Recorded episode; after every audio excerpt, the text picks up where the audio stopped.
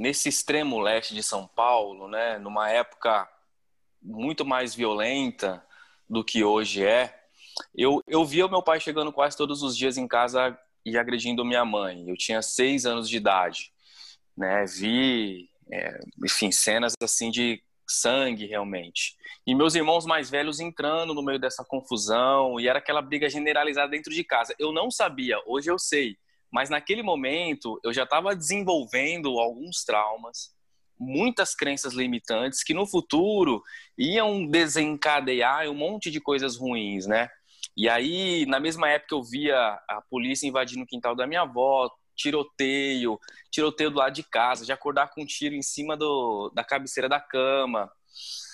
Mas com 11 anos, eu comecei a andar de skate, com 13 eu estava competindo, tinha um patrocinador lá da minha modalidade e até propostas para seguir carreira, mas eu me machuquei. E aí, como o skate era minha fuga maior, eu saía 8 horas da manhã de casa e voltava quase 8 horas da noite, minha mãe brigava comigo até.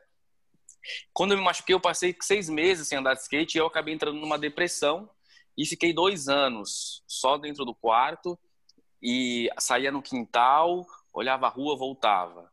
E eu não sabia também que isso era uma depressão, né? Minha mãe achava que eu, não, que eu não queria estudar e tal. Ninguém tinha esse conhecimento dentro de casa. E quando eu comecei a sair desse estágio, foi de uma forma assim um pouco natural, eu já logo em seguida comecei a ir para as baladas onde eu conhecia a cocaína e ali eu descobri um outro lugar para fazer a minha fuga, né?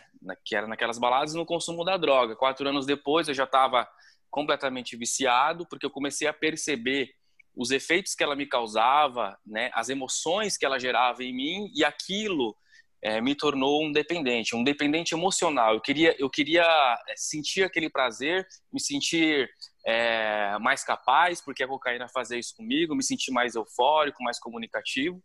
Mas quando eu tentei parar, eu já estava no estágio de pesar quase 45 quilos, é, de ficar cinco dias fora de casa, de não conseguir praticar nenhum tipo de esporte, nem de trabalhar mais. E aí comecei essa luta de tentar parar uh, com o consumo da cocaína. Então, no, no todo, eu fiquei oito anos dependente. Aí tive overdose, e aí foi quando eu fui para essa clínica de recuperação e toda essa história começou.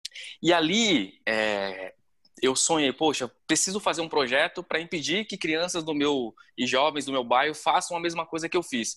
Porque foi tanta dor, foi tanto sofrimento, eu falei, meu, eu tenho que fazer alguma coisa, porque senão eles vão ser enganados também e vão entrar no mesmo caminho. E aí começou essa história, saí de lá, montei uma oficina de skate, me reconectei com o Edu, a gente começou a fazer palestras em escolas, depois montamos a oficina de skate, depois montamos um polo cultural e esportivo dentro da comunidade, aí frente de qualificação profissional, depois o Léo veio trabalhar com a gente, e aí através do Léo o Recomeçar começou a, a reinserir o ex-presidiário no mercado de trabalho, começamos a estruturar é, dentro da comunidade também, Sam, é, um modelo de gestão para ONGs que unia a expertise da favela com a expertise do setor privado, então trabalhar de uma forma mais organizada, com auditoria, é, com metas, trazendo pessoas como você que nos abraçaram, nos ensinando a fazer gestão de pessoas, a estruturar o RH, etc. e tal.